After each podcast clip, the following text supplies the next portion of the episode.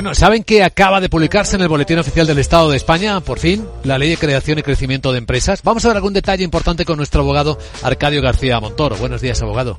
Buenos días, Luis Vicente. ¿De qué hablamos? Pues como dices, por fin, importante novedad que veníamos esperando desde hace mucho, porque así nos alineamos con tantos países que ven en el desarrollo de sus empresas una fuente de riqueza y de progreso. La norma elimina obstáculos a actividades económicas, contribuye a la lucha contra la morosidad, facilita la financiación y va a poner en marcha unos que vamos a conocer como puntos de atención al emprendedor y centros de información y red de creación de empresas que nos van a mantener al corriente de los costes de creación, de las obligaciones tributarias y en general de la tramitación electrónica. Sobre costes, ahora en España se puede crear una empresa con un euro.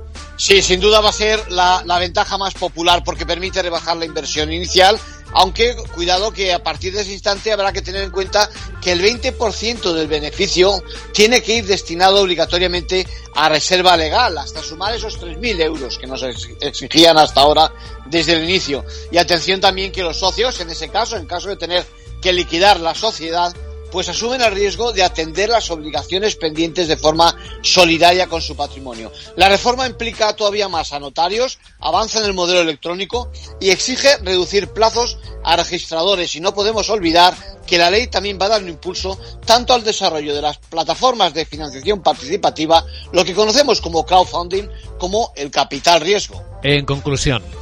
Bueno, pues soplo de aire fresco vamos a recibir a lo largo del próximo trimestre que sucesivamente va a entrar en vigor. Gracias, abogado.